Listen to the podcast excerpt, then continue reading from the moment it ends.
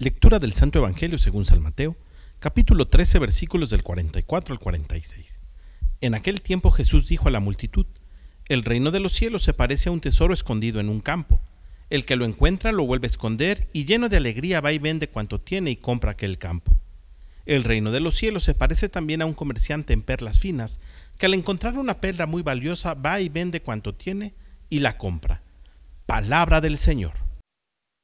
Las parábolas que escuchamos en el Evangelio del día de hoy y que Jesús utiliza para referirse al reino de los cielos son muy semejantes entre ellas. El reino de los cielos parece un tesoro.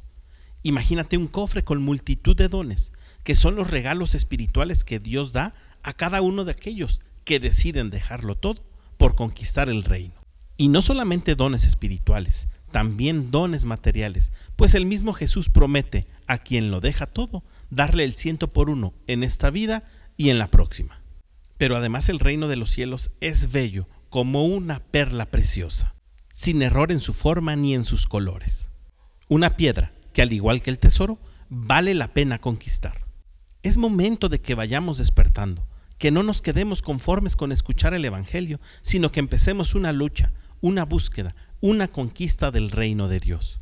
El Evangelio es una ayuda y una ayuda poderosa, pero si no ponemos manos a la obra, nos quedaremos solamente mirando.